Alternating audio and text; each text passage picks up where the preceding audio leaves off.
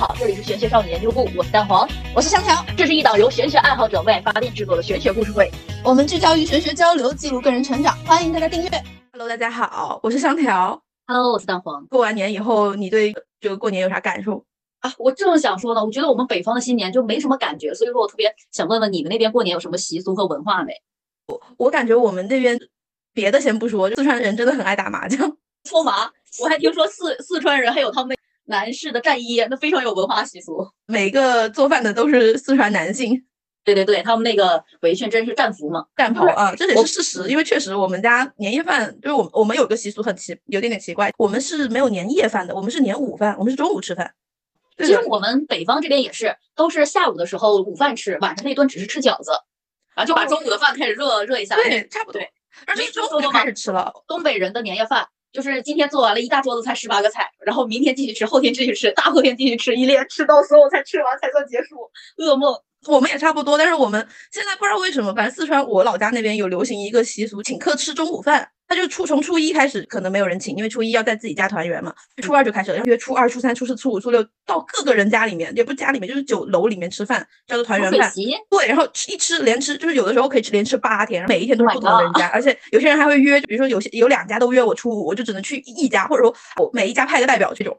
妈呀超级牛。然后每天都那每家吃的东西是不是也都不同啊？对，每家订的酒楼不一样，就吃的东西就不一样。晚上的时候就打麻将，之后下午就开始搓麻，下午搓完麻将以后呢，晚上再吃一顿简单的回家了。就他们是一知道整天，不知道为何突然对于我来说有点羡慕，因为同样一顿年夜饭，我连吃了一周，我吃的想吐，我好羡慕你们，还可以出门，还可以下下馆子。哦，基本上每天。但是我也有一个事情要说，我因为这个原因又会长胖，那会长胖，太我失望听说你在家吃剩菜也会长胖。对，哎，图哥，你近这两天有没有看那个新闻啊？就关于那个福建那边的游街，他们那些祭祖的文化很精彩。哦，我有看，我还有看一个男网红去把一个好像他们那边比较重要的全网狂怒，是不是？真的是他太太嚣张了，太不没有文化了，不知还不敬。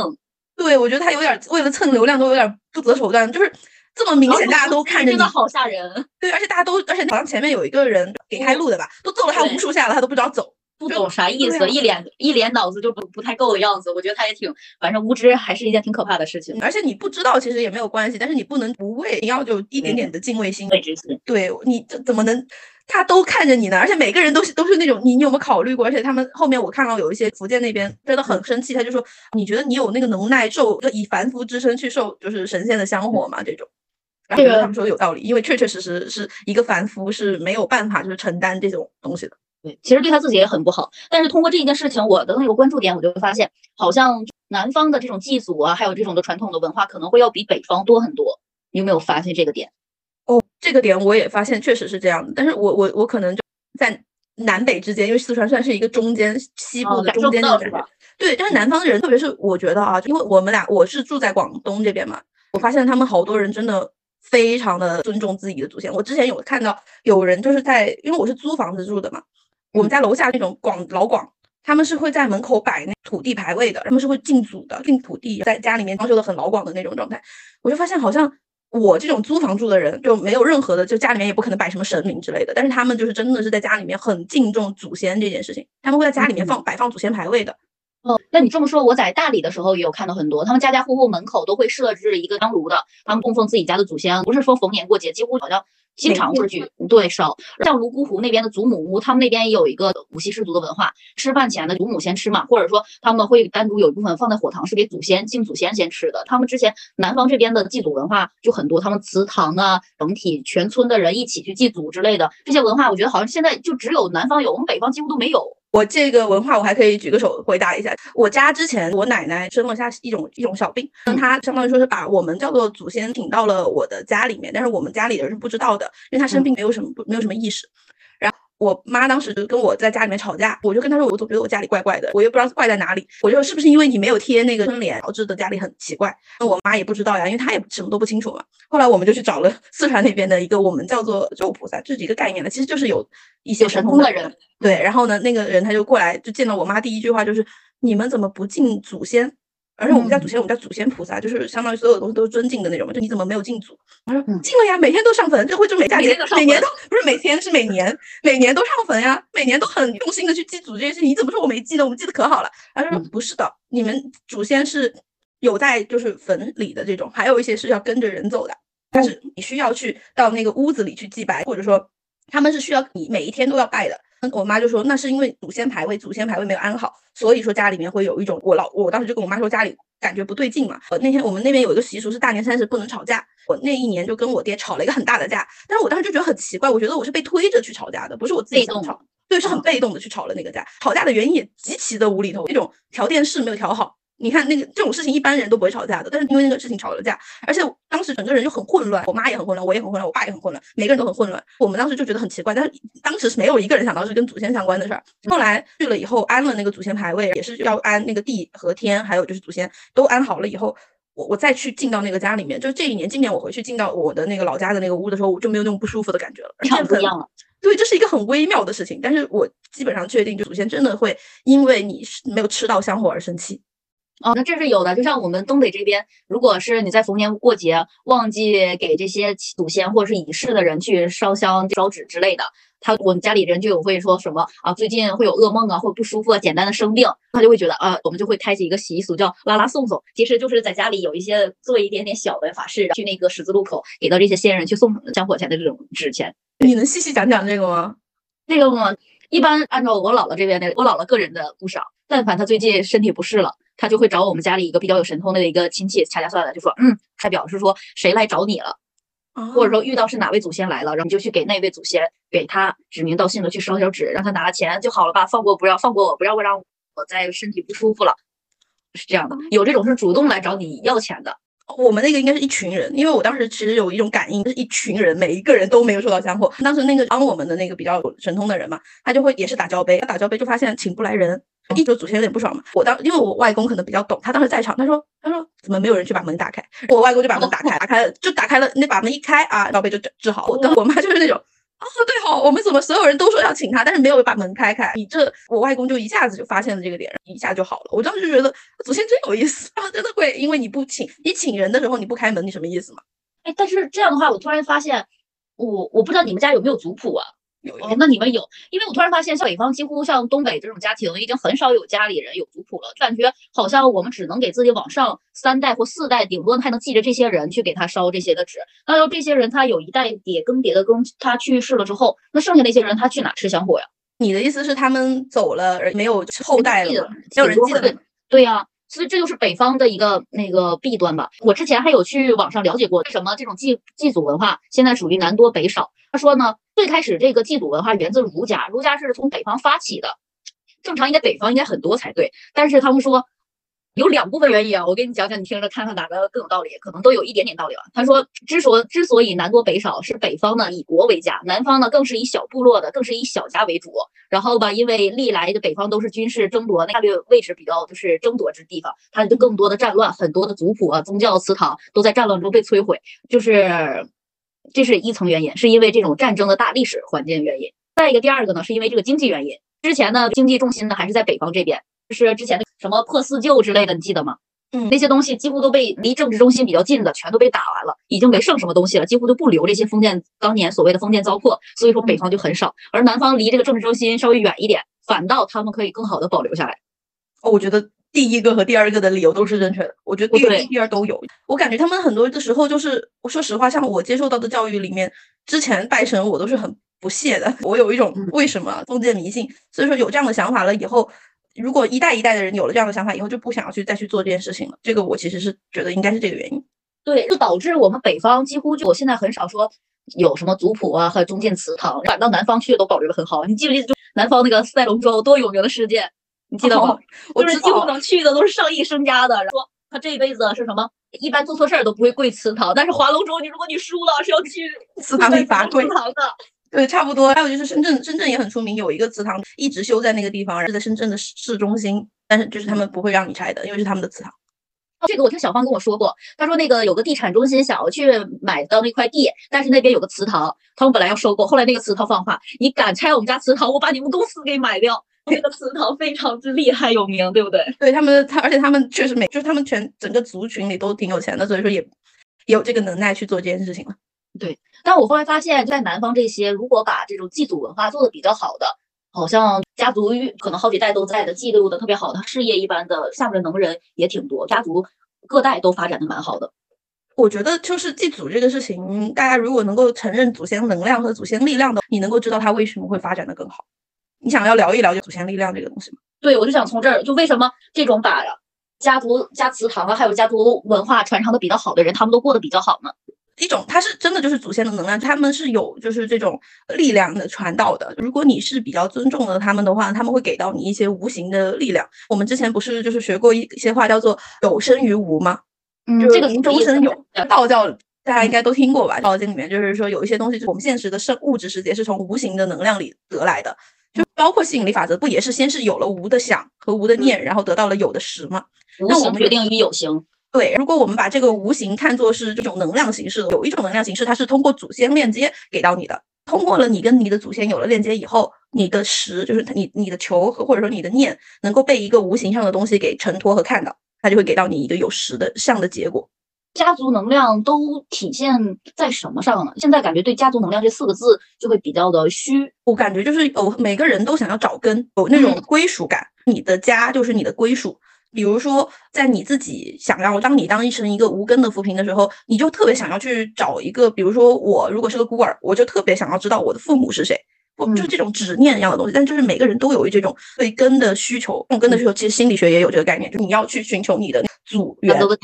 每个人心理学怎么说？每个人的一生都会去那个去追求那三个问题嘛？我是谁？我在哪儿？对，我要干嘛？这种就是你的这个根的需求，本来就是你的一个就是原始需求。所以说，如果你得到了这个根的时候，你相当于得到了你背后的一股能量，它相当于说是在支撑支撑着你往前走。就可能很多数人他一生都在找自己的来路，祭祖呢，还有这种祖先的文化，他去了解，他能知道自己从何而来，自己的先人他做过什么事情，他有过发生过什么内容，他会让一个人他觉得背后是有依靠，是心安的状态。这种祖先的力量，我觉得也有一部分像。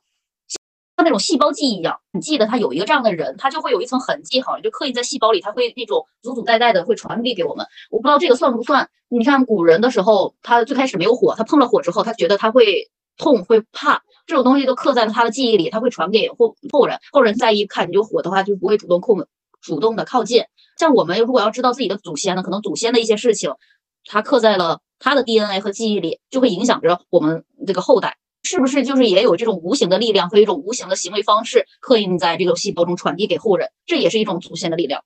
哦，这个是真的。为什么他们很多人说上一辈子可能祖先有人经商，所以说你的下一辈可能就是很会经商的？这个其实也是有原因的，因为可能就是上一辈子这样的记忆刻在了他的细胞里，那就通过就是血脉的传传承，到了后一辈有一些人就刚好就是有得到了相似的 DNA，启发了他们，他们也做生意上面就会有这种感觉，好像很顺当的感受。其实你要说是祖德也可以，你要说是祖辈做过，你承袭到了也可以。嗯。它一是可能是从这种细胞啊和 DNA 中传递，二是他有过这样的行为，他的行为模式、说话方式就会有不同。言传身教，一代一代传下去，它也是不同的，他的子孙自然也会得到这样同样的生活环境。哦，对，然后这就是模式嘛，就我们之前其实有聊过祖辈的生活模式和祖辈的一些创伤性的记忆，他都会把这个记忆代际传承给你的下一代。对对对。所以祖先的力量，除了无形的这种，就是我们聊的比较玄学的地方，也有这种就很实在的、很科学的这种地方。你有没有关于什么祖先力量的故事啊？就是那种可以听来一听当个故事听的那种神奇故事。一个故事，这个故事很神奇，是一个人他的姥姥是被他的爸爸被枪决了，他的爸爸被枪决了以后呢，他的那个记忆就留在了。他的身体里，他就一直就是相当于说是一个中阴身的状态，他不想要就是去投胎，他就一直因为这个事情很纠结、很痛苦。然后他也因为这个纠结和痛苦，让小一辈很难受，因为他小一辈会就是经常莫名其妙的紧张、心慌和恐惧，害怕死亡。他们就去找到了这个原因，就相当于说是去寻根问祖。问祖的时候，是问到了这一个姥姥身上。这个姥姥就是说，她因为这个事情她过不去，她很难受，她很悲伤，她就想要去找，想就是真的就是不想走，不想投胎，因为她对这个事情卡住她了。后来，他就通过了一些方式和方法，相当于这个中阴身的人看见了他们他的爸爸的一些因果循环，他发现了他爸爸被处死这件事情本身也是他的因因果轮回中的一环，他就突然就是放下了去投胎了。最重要的是，我们就是这个以前的这种无形的故事吧，中阴身的一个人的故事，重要的结果是，这个人他后面现实生活中在生活中的人再也没有就恐惧和不敢表达，以及就是没事没事干就在那颤抖紧张，也不会再有那种。总觉得很害怕、很恐惧的这种感受了，这就是一个人他的上一辈祖辈的一个卡点，会卡到就是他的下一代的下一代，以至于每一代可能都会在表达和说话的时候都会有那种很抖动的这种声音和就是这种形态，这个就是能量的影响和祖辈的影响。嗯，你这个说完让我想到了一些加牌的事情，就加牌中它有一个说法就。好像每个家族就是一棵大树，黑市它就是一个自己宇宙的道。家族中的每一个人存在都非常之重要，它影响着就它是一张互相关联的网，每一个人都影响着所有的人。每一个人，他们说还有一种说法是，家族人中如果有突然去世的，或者说发生意外的，都是说你们整个家族的力量不够了。这个人用自身的性命和自身的能量去填补了整个家庭，为家族做出了贡献。我知道你这个故事的主人公啊，是吗？我只有这个理念，这个故事要不你给我们讲讲？这个故事的主人公应该也知道这个故事说的是他吧？谁？就是就是家族里面有一个人，一个小孩，他就是因为家族能量的原因走掉了嘛。啊，那咱俩可能听的我我在之前的某一个课堂，他们就是说现场有一个人就是问有没有家族意外去世，只是说一个理念。他们就说他们家里有个舅舅，嗯，突然的是这种生病去世，他然后老师就是说你舅舅是拿自身的一个性命和自身的一个生命来填补了，所以你们整个家族的力量不够了。他就还有一些说家里有很多过得好的，是不是就像有很多人过得特别特别的差？哦，这个也是哎，对，是因为你整个家族的力量，他会去供奉供给一个肩负起整个家族力量最强的人。就这个最强的人，他也千万不要觉得自己就是家族正厉害的，因为你只是拿了整个家族最强的力量在你身上。当你拥有了这份那个力量和拥有了该有的社会价值地位之后，你应该去反哺给你整个家族。要知道，这是整个家族支持你才能拿到的。所以说，就是你发达了，一定要带着你的家族一起好，不然的话，你就是愧对整个家族。就是这样，就有的人觉得我自己好是靠我自己的本事，其实是不然，其实后面是有整个家族的助力。其实是同意这个点的，因为之前有一个怎么说呢？反正我我们家里面吧，反正我感觉就是他懂得感恩啊啥的这种。他有一个人他发达了以后，他是真的会去。我以前是不理解的，我想的是为什么要去反哺。他后来发现了，因为这个东西本来就是全家的一个就是力量给到他，也不单纯的是就是你你问他说你为什么发，他说啊除了自身的努力以外，其实有一段就是他自己都说是运气，可能就是运气比较好。然后或者就是有些就会说，因为信奉佛教，就是说菩萨保佑。但是我现在想想，可能也有一个原因，是因为就你的家族背后的能量给到了你，因为你有这个能力去承载这部分的能量。对，所以说我之前也就是觉得那些人他自己就是不上进、不努力，为什么还要管那些人？后来我发现是他把他自身的力量可能说借给和助推给那个更有更厉害的人。但确实是，当这个人他如果要是肩负起更大的责任，他一定会收获到很大的能量。对，但是他要自己能够去肩负这样的责任。就很多时候，你说为什么一个人就是好像没有那么厉害，另外一个人好像更厉害？那那个更厉害的人，他就只是单纯的通过了这种家族给到他的能量，他就更厉害了嘛？其实根本就不是的，他自己也要有那。能力和那个责任心去承担他这这股这股能量和这种东西的，所以说他不是单纯的什么啊，你你不是什么你穷，你就是为这种自己找借口，就为什么家族能量没给我，你也不能去这样子搞，你只是单纯的可能有可有没有可能性是因为你自己没有那个能力去承担这部分的责任，或者说你的心性不够，就你的祖先其实能够看到你的心性，你这个心性的话，我不敢给到这部分能量给到你，所以说我选择给到另外一个人。所以说，你还是可以去考虑一下，你如果穷，有一个部分的原因是因为你在助推别人，还有一种可能性是因为你自己没有这个能力力去承担这部分的能量。对，这就是香条就很清晰的。讲述了家族的能量会流向什么样的人，他会流向更有承担力、更有能承担那副责任的人，整个家族都会帮助他实现家族的繁繁荣复兴，是不是？是的，没错。而且他们就在后面看着你，所以说为什么会说举头三尺有神明？他这个神明除了是你自己信奉的神明以外，还有就是你的这个家族的祖先和上一辈的人，他们就在后面看着你，看你的心情如何，决定他们要不要把这股能量给到你。对，所以说一个人活得有敬畏之心，你要去这个敬是既是尊敬的敬。也是敬畏的敬，我觉得，但凡你能有现在的自己，其实靠自己只占其中的一小部分，你背后有很多无形之力，还有整个家族各种的无形的东西都在助推着你，才能走到当下。对，然后这就是让我想到了为什么我认为祭祖特别的重要。大家应该有看过一个电影叫《Coco 寻梦环游记》，我好喜欢那个。还有一句让我特别忧伤的话，说这我我都一直在想，万一以后没有人记得我了，那是不是真的就会消失了？我现在其实特别想聊一个天啊，这是纯属我自己的个人观点了，又是个人观点。我觉得这个消失的只是地魂，就是天人魂、人魂和地魂嘛。天魂是直接归功归到，直接就是在他走的时候，他就会直接回到那个 The One，或者说大家知道的那个东西里面，就有不同的叫法。有些人呢，他会就是他还有个地魂嘛，地魂就是会说去归到那个什么，嗯，天就是那个阴曹地府这种，还有一个魂呢，就是人魂。这个人魂，它就是根据你的祖你的后辈有没有记得你，以及你的后辈有没有，就算是不记得你，但是他知道你是他的祖辈，就不需要很就是，但是 Coco 那里面就很 specific，就一定是得有一个人有一张照片，有一个人记得你。但是我觉得这个的话，更多的在我们。我认为国内的意思应该就是你记得你的祖辈，以及你会给到你的祖辈。你可能都不知道你的祖辈是你的几代祖辈了，但是你只需要知道哦，我有我的祖先，我有我的背后的一些人在。就像对，它是一个群像，这个群像本身就是一个能量。这个能量只要你还记得你的有你的祖先，你有你的曾经的祖辈们，它的能量就会长，能量就会在。但是这个也有一个道理，你肯定记你奶奶或者说记你的爷爷奶奶、外公外婆多过记住你的姥姥，再多过你记住你姥姥的上一辈。所以说，能量确确实实是递减的，这个也是事实，确实。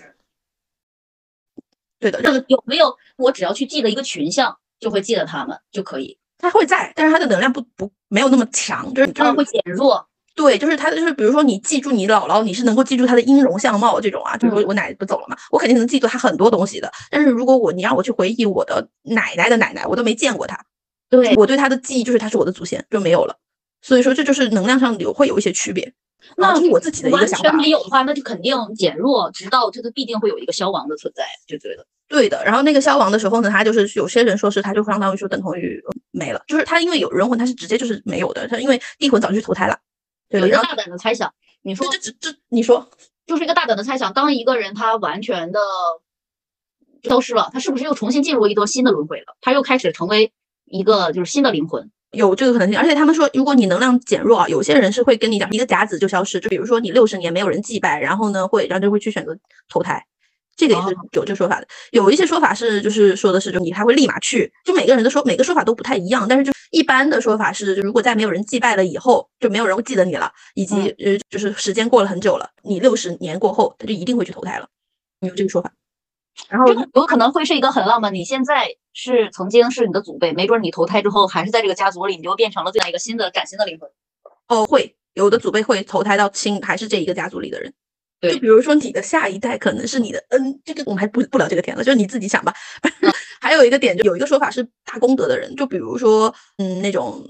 对于一个社会很有贡献的一个人，他就立马投胎，他不需要排队。就投胎于于很多，他的福报积分很够嘛？他随便选择自己想要投胎什么样的人，选择什么样的剧本。对，我们可以顺便把剧本聊了。剧本不着急啊，好好，剧本下期再说。反正就是聊一个主题。对，如果你是大功德的人，你就会立马走，你不会停留在中阴身的那个时间段，你会直接就是因为你是大功德的人，就立马去到下一世，因为你还要帮别人，你的任务很重。对，更有使命的人要更快的去服务大众，服务社会。对，这个就让我想到了一个点，就我们有聊天，为什么是就是香火或者受香火？就是香火是什么东西？其实就是神界流通的货币。它相当于是，我认为我自己的想法，这个我不不做任何个人观点。我认为它可能是一种像类似于这种信仰值、信仰积分。你的香火旺，你的信仰积分就比较多，你的能耐就会比较强。如果你的信仰积分比较低的话，你可能就是你的能耐就没有那么强，你能做的事情或者说你的权限就没有那么大。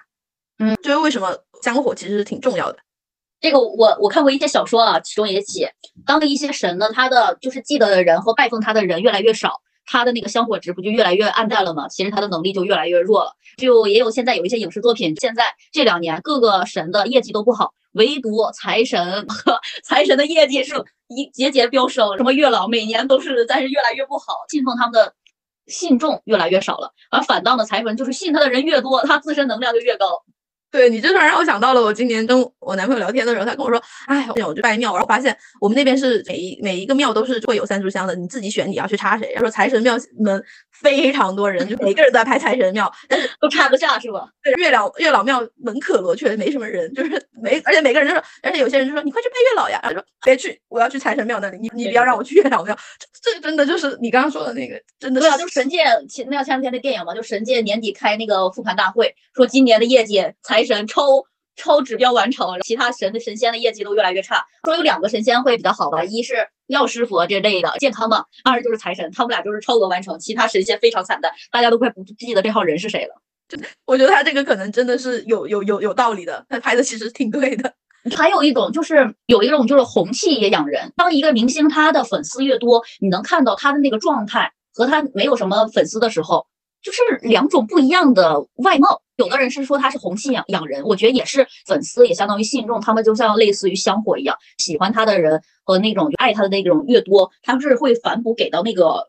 聚焦在那一个人身上，对的，这个是这个是信众的心念那个念力。对的，这个念力其实很强，而且就这就是为什么你知道吧？一个人他红，他就会很越来越红，也会喜欢他的人也挺会越来越多。原因就是因为这种，第一是红气养人，第二其实你喜欢他，就相当于你在给他一个你喜欢他的信号，你给得到的信号，他是在无形能接收到的，无形能接收到。中接收。对对没错。这个这我们讲完神了，就讲就是冥界，冥界它流通的就是纸币。但它流通的哦纸币不是我们，我们很多人烧的时候就会说啊，烧个特别大个的就很牛，是这种意思。但不是的，它其实是、呃，你烧一张那种很小的，那种大张那种黄黄的那种，也嗯是跟一一一千一大把的是一样的。他们都是一个信，他们叫做一个就供奉值，就是一个呃值，就是它只是一个，就是我我我给到你的一个供奉，就比如说我一张就是加一，另不管是什么样子的形状，你它都是一个念想，都是加一加一再加一就。没必要去买那种特别豪华的，其实它那个数额值都代表一，是吧？对，就是他们不哦管是很豪华的，还是很简单的那种黄色的，都是一样的，它都是只是加一而已。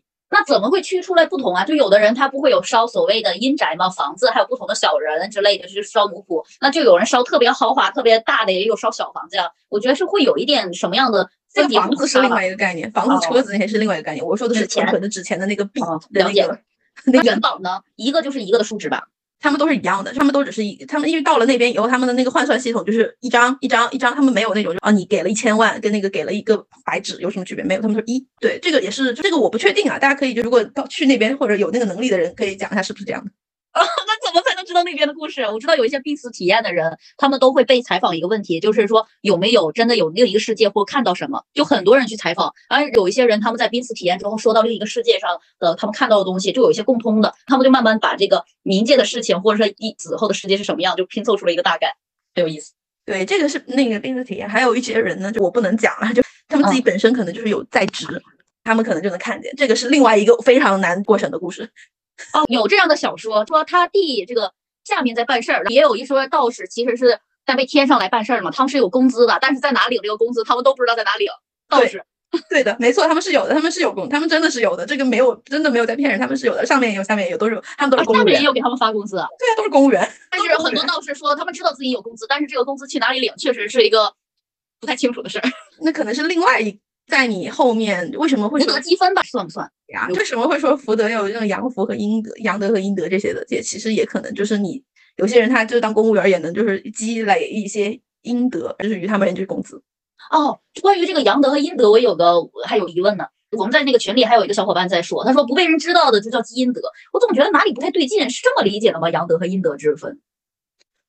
我我知道他为什么会这么说，因为就是比如说你去捐善款的时候嘛，我知道不要大张旗鼓，照对天下的是一种，对，那个大张旗鼓了，那也那就那可能就根本就跟没捐没什么区别。他只是在满足他个人的需要去做一件好事。对但是对，他说那个的不被人知道的才叫阴德，但我觉得也应该那个也算福德，不应该叫阴德。对阴德，它更多的是一种我我自己啊，这是纯属我个人啊观点，我认为它是一种怎么说呢？你去做一些事情的时候，你起的那个念，你起的那个念，它本身就已经开始是你在攒攒你的德了。就你起这个念的时候，你从来就没有起过要被别人看见的念，它就是一个阴德。就比如说我现在呃地上有个垃圾，我起心动念只是单纯的想把那个垃圾扔到垃圾桶里面，这个是这个不被别人知道，没有什么好知道的，你就只是去扔垃圾而已。是什么呢？但是你对于你而言，你的起心动念就是哇，你在做好事儿，而且你做做这个好事儿，对于别人，而且你从来就不觉得自己在做好事儿，你觉得自己就很正常的一件事情。但其实那阴德加一，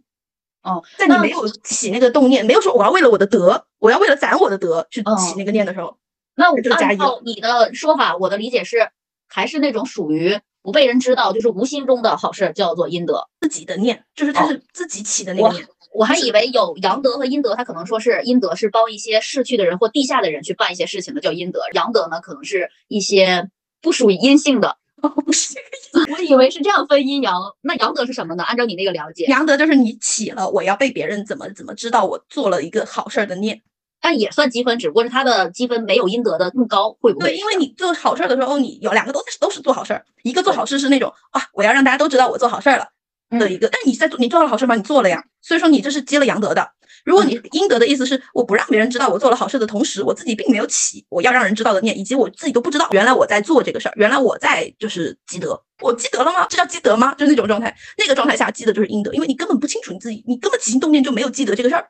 这个挺好。我曾经在有一阵子陷入到了一个非常大的一个困惑，我因为我知道了你做的好事会得到一些福德和积分，我知道这个理念之后，我在一去做好事的时候，它反倒困住了我，我就觉得我这是在为我自己谋福报，并没有真真正正的帮到别人，你懂吗？我陷入到了这个误区，然后就突然在这个误区内，我就不知道我自己到底该做还是不该做了。就原本我是想做的，因为我知道了我帮助别人是为了我自己好，就觉得我这样的，那我要再去做这个行为，我就觉得我很刻意。但后来我身边一个姐姐她说，你做的就比不做强，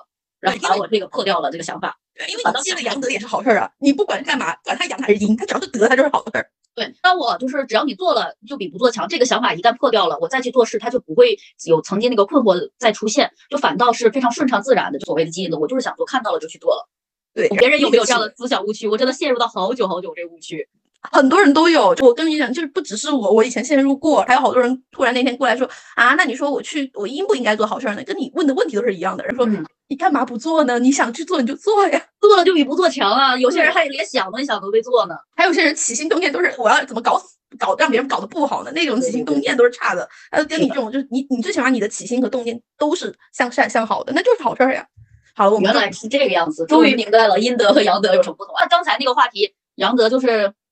昭告天下的阴德就是自己暗暗有想过的，对，但也不是杨德就非得是昭告天下，你不昭告天下的那个德，你只要起心动念是哦我在积德，他可能更像是杨德。哦，就像我这个，我知道他是为我自己做好事，我也去做了，他就所谓的这个。对，其实跟昭告天下没有什么关系。对，对，应该是这个意思。然后我就我还是想继续跟你聊，就为什么就是我们就是春节要祭祖，以及就是祭祖这个事情为什么很重要？就是因为就是大家都知道祖先力量了，已经讲好了祖先力量这个点了。那这种你既然在祭，你就相当于在跟他做链接。是的。你有这个行为了以后，他就相当于说是哦，你在尊重我，你在就是跟我讲说哦，你来看我了，或者说大家知道为什么会有走亲戚这种意思啊，或者说就是什么要要要要送礼啊这种，其实都是一样的，就是这是中国的一个非常传统的东西吧。你送礼，不管你是送给一个活人也好，你就送给你的祖先也好，他都是相当于说是在跟他产生一个链接，产生了链接，哎，你送了礼，你送了纸钱，你祭了祖，他就知道哦，你还在想念他，你还在跟他产生链接，他就会通过他自己也有一些些能力的，他的那个能量也是在的嘛，所以说他的这种能量就流动。给到你，对，因为你他他觉得哦，你是很好的一个小孩，或者说你是一个很好很就是尊重我们的人，但你尊重我的时候，那我干嘛就对吧？我就会对你好这个意思，而且他你的心念也很好呀，就哇，你竟然还会记得我们，你还你竟然还发自内心的产生了尊敬的心，为什么感恩日记那么重要？嗯，我我能理解这个，我会有一个疑问，就是一年我们祭祖，它为什么会放在都会放在什么时间？我现在可能知道的是清明和过年期间，还有会放在什么时间段？呃，中元节，但是中元节是大开的，所以说有有有有有有一些祭祖，有一些有些人是在中元的祭的，比如说江西那边，我记得哈，他们就是在中元时期，中元节期间会去祭祖。清明时节为什么会祭祖呢？和过年时节为什么不会会安排在这两个时间段？我过年过节我其实是知道，因为过年的时候不是相当于说是，其实过年过春节过节，他们不是说协议，我不知道这是不是真的啊？就协议是过节，就是劫难的劫嘛，所以过节其实不是过过春节，有在那个时候是其实过的是劫难，你的你去。寻求祖先的保护啊，包括还有远古的一种，可能是一种仪式，在更早之前，为了过去这个劫难，就所有人聚集在一起，祈求得到祖先和上天的保护和力量。对，就是这就为什么我会之前我你你有没有好奇过压岁钱是怎么来的？压岁钱是留给小孩，让他可以度过这一年压岁嘛，可以就活过去。对，其实岁是一个年兽，它是一个怪兽，它的名字叫岁。压岁钱其实是。这个是个故事来的，我可以跟你聊聊这个天。它相当于说是在古代的时候，有一个叫做岁的小怪兽，喜欢在年三十的时候出来害人。然后岁用手给那个小孩摸一下小孩的手，那个小孩就会发烧生病，可能醒来以后就会变成那个傻子，就可能会这样的。对，然后他们就说，人们因为就是害怕岁来害自己的小孩，就来就是那个什么点那个灯火不睡觉。为什么过年三年三十不睡觉？是因为怕那个小孩。对，为什么叫守岁？守守住岁，不去摸他的小孩，不让小孩睡觉，因为小孩睡觉了就是会被摸，会变傻嘛。所以说这个故事就是到后面就为什么会变成了一个传统，就是什么守岁啊，过年要守岁啊，以及为什么要给压岁钱？因压岁钱是这样来的，就有一天一对夫妇发现了，就他们自己身上压着铜钱，他们不小心睡着了，就没守岁成功。他们但是他们身上带了铜钱，小孩就是大人给到小孩的铜钱，被看见就被那个铜钱给吓跑了。所以说他们就出现了这个东西叫做压岁钱，就是钱给到小孩就不会来搞小孩。是这么来的，对，大家听的故事，我只我我听的故事，年是个怪兽，年是个怪兽，年兽嘛，以及放鞭炮是为了赶走这个年，包括现在有这个小短剧也是，就是年兽。为什么是这样？他就是以这个为脑洞去展开了一下，就年是为了他故意制造一种纷乱，然后可以官兵都是会派来一些人来这个纠纷嘛，就会让这些年轻的弟子回到家，可以让这些人团聚起来，他就每年就。不惜让所有人都恨自己，觉得自己是个怪兽，也要帮助那些人，让他们就是亲人团聚。大家有很多脑洞的，就二创的传统故事文化。不知道这个是不是真的？我觉得这个有可能是真的，因为听很像很像真的，你知道吗？但也不一定嘛。但是就是我说的那个吗？我说的你的和我说的我的，我觉得我们这个故事都 都有可能是假的，就是也挺好玩的，你懂吗？但是你说那个，我我觉得是。为什么选在年底？一是真的可能就是说为了寻求保护祖先的庇佑；二是我觉得年底可能这是不知道年是从何而来的，年底可能就是一家人聚集最齐的时候，这个时候更好的能去祭拜一下先祖，就全家一起嘛。而且我跟你说实话，祖就是比如说是给，是不是都是祖辈上一辈，特别是爷爷奶奶那辈给小孩钱，其实也是一种能量上的祝福，一种能量上的链接，一种祝福。对的，因为是等同上是一种上一辈对下一辈的保护。对的，因为呃，就这么聊吧。我们之前不是有知道，就在这个家族的这个序列里，每一个其实你要先去链接你的父母，才能去链接到你的祖辈，才能够进而链接到你的祖先。这个是不是有这个？我们之前学过，一层层递级嘛。你连父母都没链接上，你怎么可能越级去管理，越级去链接？对的，这这就是为什么说他们给到那个祝福的时候，给到钱的时候，相当于说是我在给到我的整一个家族的能量给到这个钱里面，这个钱只是一个怎么说，就是象征。对，这也是为什么广东人给钱给的不多，这边红包，广东红包也就几十几块、二十块吧，大家都知道。真的吗？你们红包那么小吗？哦，不是，我是四川人，所以说我们四川并不可以给这么少，但是广东这边确实是这样。二十，这钱好意思拿出手吗？在我们北方？哦，但是这就是事实哦，朋友，你一小心被广东人揍，就是他们真的会给这么不一样。可能广东那种家大业大，孩子太多了，每个都要给，雨露均沾，那肯定就是一个大数额拆分出分母太多，自然就会小。对的，他们他们就在他们的传统本来就是不给多的，但是福建又不一样，福建给超多，福建都是几千几千的给。别提了，福建有一个婚礼现场，他把美国的市长都给请来，他有那种。结婚典礼上还有一个春晚晚会，就邀请了各种表演节目，就好有钱啊！福建人为什么那么有钱？我也好奇这个问题。但是就反正就你懂吧？的里的结婚还是对，反正福建人有钱也是一个大家都公认的事实了嘛。反正就嗯，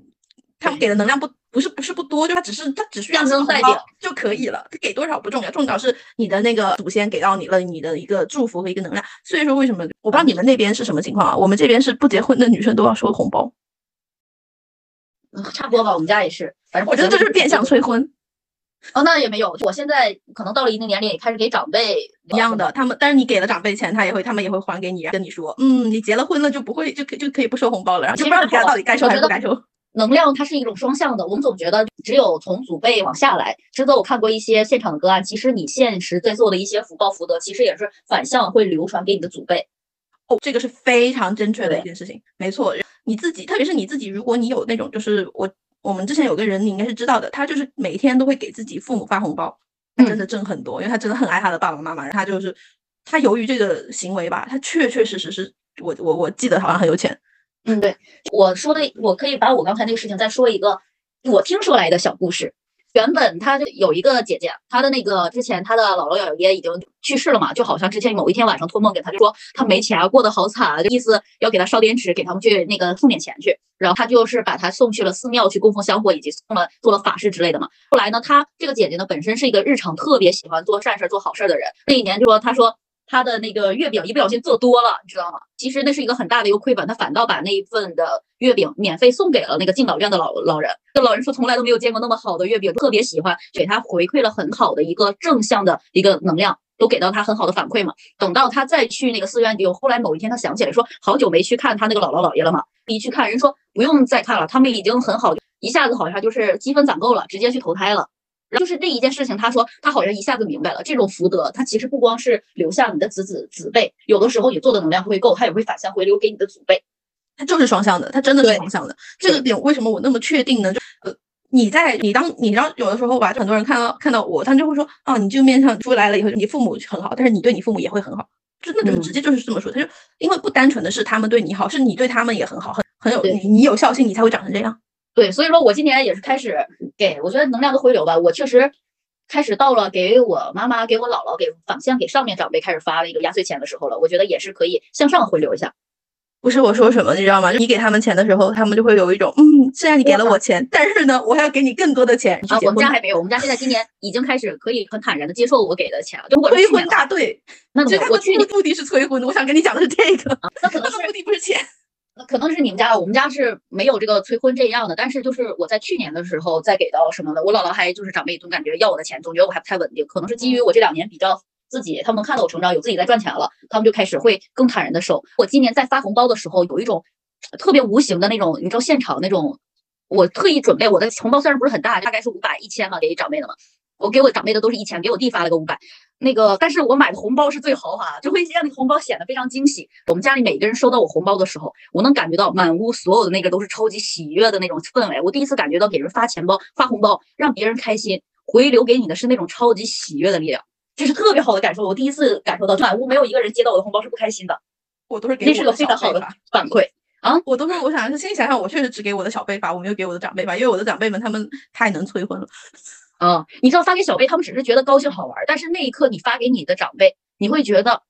是一种无形的一种力量感吗？你终于有了力量去可以照顾他们，是可以很好的去报答他们曾经对你的那些爱和付出，它是一种更有力量的催发出来。所以说，今年发红包是让我发的非常开心、非常有力量的一件事情。我跟就大家可以试着多给长辈和自己的家长发一些红包。如果你每天都发，你可能真的能挣不少。这个是太强了。这个地方我可能要插播一个话，其实我还跟这个。我们这位朋友聊过，我说怎么做到可以每天给自己的父母发红包的？我说他给我说了一个理念，我觉得特别好。他说那个具体的不是在一个那个钱，而是一种跟父母的一个沟通，而是你开始把父母当做孩子，或者说去给宠爱他们，是把一份爱给到他们，每日发红包，发的是一种感受，爱的感受，因为爱本身就是。怎么说呢？我我我可能不是发红包的这个形式，我是每天都是买不同的东西。就是比如说看我爹妈喜欢吃啥，或者他们需要什么，我就直接给他们买东西。因为我觉得咋说呢，钱是一种感受，给他们买到他们需要的东西，以及他们告诉你说哦，谢谢谢谢你给我这些，就是其实 我我只能说我爹妈可能更在意的是物品，因为他们知道你对他的心意比钱还要重要。因为我们我我曾经去找他问的问题，我找到了，是我问的是说，我说每天发一个小红包和一口气给一个大的有什么不同？你觉得有什么不同？我我其实有感受到的是，你每天都有跟你父母讲话，每天都有跟他们有连接。因为其实很多人不是每天都有的。我不知道是说的对的。他说你一下子给一个非常大的，他们可能就开心那一下。但是你每天去给他们发，他们能觉得你每天都在惦记他，有在想着他，把他放在心上，那是一种感受。所以说，每日跟父母发红包，它更多是一个每日跟你的父母有个向上的连接。所以说，那个红包也是一个，就像我们说的一个传递的一个介质。你信我，姐姐真的，她一定挣了不少，因为她这个能力就她是有这种得到，她有太厉害了。这个妹妹才还在大四，你知道吗？她大四就可以已经年入百万了，因为她跟她父母关系太好了。赚钱对我来说又喜欢赚钱，她的赚钱的为，你知道她赚钱为了什么吗？她就是为了赚钱，她要带她父母去看这个世界，去感受这个世界。她就是想要爱她宠她的父母，所以说她有着很有一定的自己小小的责任感。所以说他要为自己的家人要过得更好，所以他特别喜欢赚钱，让他赚钱就会让他特别的快乐，就非常好的一种金钱观，很好的一种流动状态。对，这话突然让我想到了，我刚不知道为什么突然有一个问题出现在我脑子里，就是有一个人跟我说，可是我想逃离我的父母。哇，我当时我就突然想到了这个话题，因为其实我不瞒您说，我也有一样的时候，这种逃离的时候真的大家都有，但是你不知道为什么你可能长大了，就是比如说他的这种反馈父母的时候。都是你长大了以后你才能够听得懂的，我真的有这种感觉，你的年龄在那里的时候，你就会有这种我要离开他们的这种困惑。我觉得不是长大了，而是说我们，我你敢相信我也有过一个？你知道为什么我喜欢旅居以及喜欢旅行吗？最归根结底的是因为最小的时候我在家里找不到自己的归属感，感觉不到爱，然后我开始想要逃离这个家乡去外界，所以说造就了我这种特别常年漂泊在外的。所有人之前他们就跟他们不管我叫蛋黄，他们管我叫流浪的蛋。就在各处流浪，找不到家的孩子。而我为什么现在可以回到归归家庭，可以感受到家的力量？我觉得是因为我们共同都处理了一些，把和原生家庭那些矛盾和那些炸弹拆除掉了，你才能够找到自己的心有所依的那个依靠点，回到你的家里。不然的话，你家里有炸弹，你永远你要一不小心就会炸死你的。你你又没有能力拆弹，你肯定要先躲出去嘛。对，我觉得还是要等，要培养自己拆弹的能力。但是这个能力，我觉得还是得需要一些些的契机和时间。就比如说，你现在如果是个初中生，我觉得你去拆弹的这个能力，可能你现阶段真的没有办法，你也没有办法去培养这个能力，因为你还太小了。真正需要被培养能力的人，可能是你的父母，但是你的父母可能又不愿意去培养这样的能力。所以说，你就等自己长大吧。对，它是一个急不来的事情。我记得我在刚去上了一些嗯心灵疗愈和个人成长的课之后，在那个。第一年我回到我原生家庭，我觉得我上了这么多课，我应该没有问题了。我再回到家原生家庭，我被炸的简直就是一塌糊涂。我当时就觉得完了，我花了五六万块钱的这些课程，我白学了，我这钱白花了。我回到原生家庭，我又回到了原生的状态。那个时候，我当时的陪伴我的一个姐姐就跟我说：“他说不是上完课程，你一下子就能把你以往过去的所有东西都能解决掉，就知易行难。你知道这些道理和知道问题所在，你自己要知道这个问题的解法，还有需要一定的路程要走。在他当时就跟我说的炸弹的这个原理，他说原生家庭就是一个炸弹，不是所有人回家之后就能立马拆弹了。你要去把自己修炼到足够可以 cover 这个炸弹的时候，你再回来。在你没有办法的时候，你先把自己保护好，离他远一点，这个炸弹只要不炸开就行。你这真的是有智慧的姐姐，真的。对，然后。但是后来我就好吧，那在我没有解决之前，我就继续出去学习，继续就是跟自己每一次发现了事情之后，回归到自己去看，哦，是跟原生家庭的这个问题，就一点一点清理。好像现在已经算是从二一年开始到现在也有个两三年了吧，我才可以说，哎，今年还是比较离谱的。那天我才发现，我往常在家里待个七天十天，早的就早的得吵一架爆炸一对呀，就待不了了。发现今年其实挺相安无事，我觉得今年感觉少点啥，然后才发现待这么多天了，我们家一点事儿都没有。反倒他们吵吵吵，我还能把他们，以前他们是。对我以前我的家人是没办法听我说话的，他们有火的时候我说了，反倒没有任何的分量和话语权，就他们觉得你是小孩，他们不会听从你说的话。反倒这两年之后，尤其是在今年吧，你说的话会被他们能听进去，我觉得这是我最大的成功和进步。对，终于有人能听我说话了，他们不再会再把你当做小屁孩，或者说你说的话长辈不会听，你说了就是特别无力的状态，你会觉得嗯，这才是真正的成长，不要急嘛。对，我就想说，初中就是我特别想要点点一个点是，你的年龄真的还太小了，你才到，你才是那个，可能你有一些问题，但是你的年龄确实不到那种能够去把这个事情解决的这种年年纪里，所以说我只能说你现在可以先忍一下，尽量就是不接触，如果能就是有一些方法能住校就住校呗。逃避是一种保护。对，然后就是你不要就想着说啊，那我现在能不能有办法去拆我的这些个蛋？咱就是说，你有没有考虑？你还太小了，你的年龄可能没有办法去去就是 hold 得住，去 handle 这样的事情。你是不是从那一份留言的评论的那一份来的？对我就是我就是在我就是因为这个原因，就是我觉得他是个小朋友，但是我的感觉，我总感觉他跟我们差不多年龄大。我觉得有的时候不是长大了就能，我感觉觉得可能就是那个时机，有的可能他非非常小，你像我们那个美芝的妹妹那么早就可以来走，他就是找到自己的问题，他去通过学习去解决这种处理。我觉得可能不是在年龄上，是一个时机的问题。对我我我我可能以为他是一个小朋友，因为我觉得我我就是咱俩的感受不同，我也不知道他的身份是什么。对，因为有些原生家庭确实很难逃离，我们还是比较幸运的，有那种伏地魔，还有是什么的，家里叫招娣的那种姐妹，现在并不是不存在，还有的。对，挺挺多的，我也清楚这件事情。就是我的意思就是，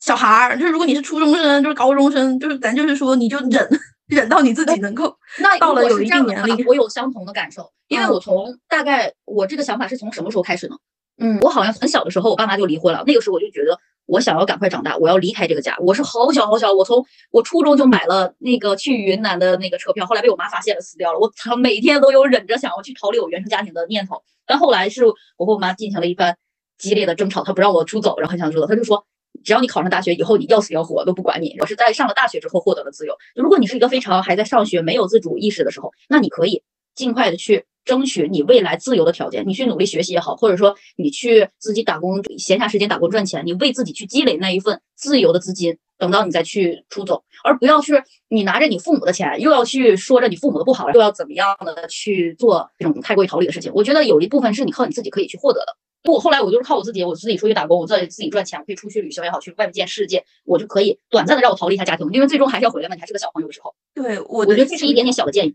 这个我的意思就是说，如果你跟你父母之间有非常大的结，就第一件狗着，的狗，第一是狗着，第二就是如果你真的很大的问题了，可能真的是需要去治科学的咨询心理医生的帮助这种了，那你就也去，不要就是有那种状态是就是比如说哦，我现在那我怎么办？开始就一直陷入在这一个问题里，你可以考虑先去上学，先去学习，先去把这个问题抛开。就比如你父母搁这旁边跟你，你戴耳机，你不听，就只能说是有一种方法，因为你现在能力或者说你的这个能量。还太小，你除了你苟着就是这种以外，还可以有一个点，就是数。对你通过自己学习，可以帮助你有限的去发现自己，也有一部分解决的功效。对的，你而且你就是去了解，你了解他们的行为模式，他们的这种动机，会不会是因为他们以前也经历过相同的事情，他们有类类似的创伤，他们自己也是一个有创伤的人，他们也。除了是父母以外，他们也是有很多不好的经历的人，所以说他们会对你做一些事情，有一可能性是因为他们曾经他们的父母也对他做过一样的事儿，所以说你可以去学一下他们的模式，或者学一下如何去应对这样的就是关系，比如说什么非暴力沟通啊那些书，你去读一下那种，就是可以稍微改善一下。比较简单的，蛤蟆先生去看心理医生啊，这种简单的入门。对，就是可以先看点小的东西，让自己心里面没那么急，没那么不会有太多的那种跟他们之间，就不要先先先避免冲突。对有可能就是你在一开始的时候很难去站在父母的角度或理解他们的一些行为模式。你可以首先的是挖掘和发现自己，觉察自己，我当下为什么这样不快乐，或者说我为什么有现在的模式，是因为我我的原生家庭哪一部分原因？你会找到那个根源所在。你再往后，你就会发现，其实原本的你是不是这样的？是因为你经历了这样的事件，才变成了当下的你。你当你发现了这一个的，你看到这个事件后面的这个因果关系之后，你就可以更好的去明白自己原本的你是空的，是好的，只是因为发生了这些事情才让你变成这样。既然如此，你是可以回到最初的那个方式的，你就会找回曾经的那份力量感。我觉得这也是一种自我疗愈和自我发现觉察的一部分的方法。可以试一试，小孩就是小朋友、小孩子，就是我们就先不聊了吧。反正我还是希望对，所有的我这个地方可以接。而且朋友们不要觉得我这辈子过好就行了，我这辈子就不处理跟我父母的问题，我这一辈子就不拆那个蛋了。要知道，我们做钱、做搞钱、搞事业，万万都是离不开我们的父母关系的。它是你一辈子的一生很重要的一个课题，你不可能去离开这个课题。我其他课题我都完成了满分，父母课题我就不要了，就给他四十九分或者零分。它是，它是你人生必不可少、一定要去触碰的题。对，而且但凡。嗯，你说这个题 关乎到几乎你的人生后面的所有，就是你想说爱情吗？还有就是人际关系、财富这些事情，其实归根到底都是你很多时候真的就是小的时候童年经历以及你的原生家庭和你的父母关系。这个真的就是我以前真的就觉得我赚钱关他们屁事儿。对 啊，但是有关系的。我们身边有太多这样的朋友了。嗯，有一部分可以跟祖先力量里的相关的。我的某一个朋友。你就会发现他赚钱极其的容易，那个钱简直就是往他嘴里喂的。后来我大概认识的久了，才发现哦，他的可能他爸爸那边都是学医的，他妈妈那边都是教师。你想啊医生和老师都是超级有福德这种的职业，他们的福报肯定会留给他们的孩子。就他爸爸那边爷爷奶奶祖祖辈辈全都是医生，他妈这边好几代人都是老师。那你想再加持到给他的，那果然就是他自己在正心正念，在这样的家庭长大，也是一个很好的一个心心念的人，他必定赚钱很容易。这就是家族的力量传递给了他，他跟他爸的关系又特别的好，整个家庭又很和谐，他就几乎没有什么卡点啊。所以说他的做事业赚钱都非常之顺畅，我好羡慕他，啊，我也好羡慕他。但是不用着急，并不是说那我跟我的原生家庭不好了，那岂不是我这辈子赚不了钱了？就是我不知道我的个人案例能不能足以一个代表，我是一个靠。先去做了一些事情，那种非常用力的去做，也拿到一点点小的成绩，就把自己慢慢垫起来之后，在这期间我发现了，哦，我得要处理原生家庭了，我再去处理原生家庭也可以。有的人是直接从根出发，我先处理完原生家庭了，就是事业开始越来越顺的，也可以说不是完全的按着顺序走的，并不是解决完原生家庭的问题之后，你才能去做你的事业和怎样。有的人是在事业上他做到了一个极致，他也可以突破。条条大路通罗马，因为你做事业的过程中也会遇到一些坎，他会兜兜转转，让带你绕回到原生家庭。是的，可能你觉得啊，我跟我爸妈关系不好，我不是也挣老多钱了吗？老鼻子钱了，也可以挣钱。是的，但，是会在某一个点上还会带。有没有可能你家庭出现了问题呢？就你挣老鼻子钱了，但是可有没有一种可能性，就是你的这种，哎，你你的家庭关系其实除了钱以外，还有别的地方可以有，就会出现一些问题。比如说，我给你举个例子吧，有一个人他就是可有钱了，但是他就是上市公司老总。但是他就是有非常非常奇葩的一堆的男女男女那种问题，他结婚太乱，哦，巨乱无比。有那种我觉得他是有一些些过于的放纵了，无无数的老婆，就是无数的那种事儿。我当时看听到就是这些事儿了以后，我第一个反应就是他跟他妈关系绝对有问题。然后后来我就发现他妈妈是一个控制型的母亲，他的爸爸就是也是因为有点受不了就离婚了嘛，他妈就是那种。非常的那种有控制欲的母亲，对于自己的小孩，他们之间肯定是有事儿的，但我不知道具体什么事儿。所以说，哎，那个人挣着钱了吗？他绝对挣了很多钱，他超有钱，巨聪明。可是你看他总归在某些其他的方向出现了一些问题吧？没有这这么混乱的男女关系，不可能是心里面没有问题的人会去做的一件事儿。对，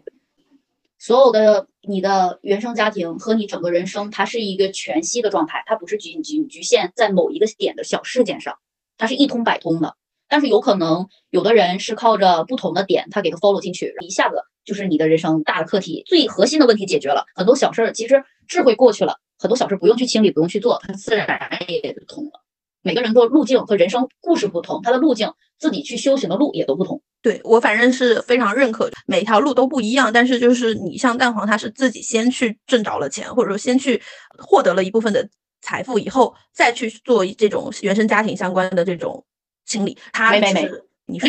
你要说啥没？我说不算不算，我是自己先出去，就应该说是先去打破了，找到自己之后，我才发现我必须去处理原生家庭的问题，才能把我就当下事业上所有的一些卡点才能清得掉。我去清了我原生家庭的问题，然后我的财富卡点相应的也被清掉了。它是一个先找到自己，你发现我我之前都觉得那我父母的问题跟我没关，我不想处理，我就是这种逃避型的人。对，然后我发现不得不去处理，在你事业上就会遇到这个卡点。我所谓的卡点就是我会在一些嗯工作上和生活上会有一些重复轮回的一些行为模式。就比如说，我总是会跟甲方吵架，以及担心我的这个甲方他不给我尾款，在收钱这里总会出现这个问题。当我把我对我自己的观察记录下来之后，我发现它是一个重复循环的一个轮回嘛，它就会归根结底，它是它就会具象的变成同一种模式。这种模式我就会把它归结为是卡点。我通过这个事情，我就找到了，在我很小的时候，因为某一件事情之后发生了某一个事情，我对那个事情之后产生了什么样情绪，在在我的。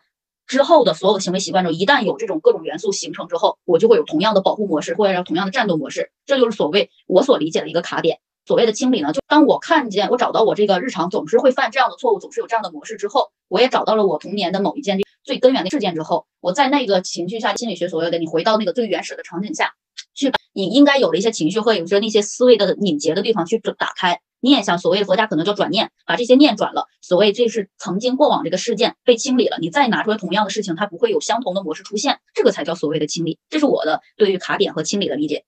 不知道能不能解释清楚？如果不清楚，到时候你可以来群里问我们，我们这里再探讨探讨。对，因为这个确实不太容易解释，就解释得通。因为我当时我想想说，我可能用嘴我要讲很久，我才能讲清楚到底是怎么回事。其实就是一种，你把你把你的出生看作一个零点，你每经历一件事情，就是在这个零点上面加一个画一个点，每个点。会连成一个线，每个点上面，比如说你被你爹揍了一顿，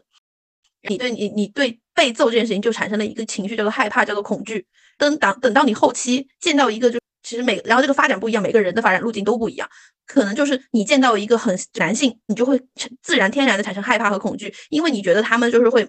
随时随地拿出拿出鞭子抽你的，所以说你对他们产生这个恐惧和害怕本身不是成年的，你比如说你的老板的问题。它很有可能是你产生的这种恐惧和害怕，是因为你童年的时候那个点，你父亲拿着鞭子抽你的时候的恐惧和害怕。你如果能够把这个恐惧和害怕的情绪释放掉，这叫做情绪释放。释放掉了以后，你再去看到你的现在的这个老板，你就会发现，哎，我怎么不害怕他了？因为你已经把那个曾经对于这种啊高的老的中年男性的这种形象的这种害怕清理掉，这种恐惧清理掉了。所以这就是我认为的卡点和就是卡点，就是你跟他，你跟你的老板是不是卡住了？因为你害怕他。就是一个卡点，清理就回到原始的那个造成你有这个相似的体验的事件里，你去把这种害怕清理掉，恐惧清理掉。这种清理其实说实话，嗯，有点悬，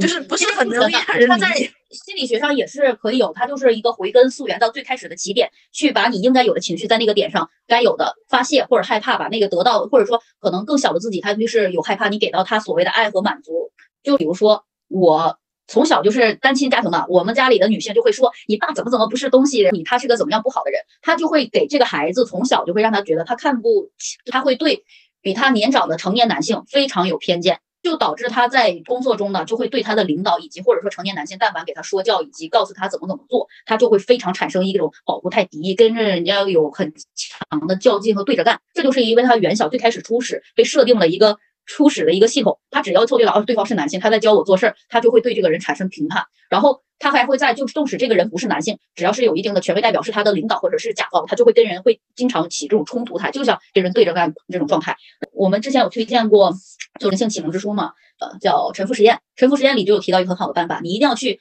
观察研究自己，你观察自己你有没有在生活中有一个重复出现的模式，这个模式这个行为就是我们大家所说这个卡点，对，会不会更好理解一点？反正具体的，我觉得我们已经解释的差不多了。如果你还是对这个东西不是很理解的话，我们反正前面也会有疗愈相关的群里面，你也可以问。就它其实就是一个没有，它其实怎么说呢？解释起来有一点点复杂，但是又不太复杂。但是你要去做具体的清理的，需要找疗愈师。你得去学，让他他有一套他自己学花了钱学习过的方法来帮你做清理。或者可以先看一些心理学的书，因为最被讨厌勇气的那个作者，他有一本书嘛，叫《自卑与超越》，它里面这个就是心理学的一个流派，他在治理的方法就是说带领人人回到自己的最初的状态。有一些书他会讲一些。心理学的一种方法，它其实也是可以你自己先去发掘自己。有的时候看病不一定是到那儿说你医生告诉你有什么什么病了，你也可以先自己去看一些东西，观察研究自己，先去了解一些，你会更有效的去找到自己的医生。自己了解完自己了以后呢，如果你实在找不着方法的话，就可能就是你要想找疗愈师，其实也不少，也有的。如果将世界挺多的，对世界很多，就像我们也认识很多，就我们的疗愈师，假设你们有需要的话，我们也可以推荐给你们，因为每个人。都是一个桥吧，有需要的时候我们就各自搭一船，完或者是你身边有人需要的话，我们就可以传递一下，团战。很多疗愈师，这个世界上一大堆，你找到特合适自己的就行了。你喜欢的今年一定要记得，就这两年可能市面上会此起彼伏的各种大师，各种各种骗子。对，这是一个骗子。我们在离九子离火运那一期也有说过，大家还是去找一些真真正正的能帮助你去解决问题的，不然的话带你重新去回顾你的童年创伤，它是一种二次伤害。有的时候只是让你看见，没有办法帮你解决，会让你长期的一种痛苦痛苦之中。对，反倒而且这种创伤，有时我说真的，还有一些经历是特别不好的，就比如说那种我之前讲过的 sex 相关的 sex abuse 这种东西，如果他带你回去了，他没帮你清出来，哇，那很吓人的，那你就一直变成了就在里面，你又哎又二次伤害了，多难受呀！咱就是一定要去找一个就那种能够帮真正意义上帮你清理的比较深入，或者说能够帮你解决真的能解决问题的人，千万别到那种我们之前后面也会有美芝嘛也聊过这个相关的东西，所以说就是每一期我们每一期的内容都会。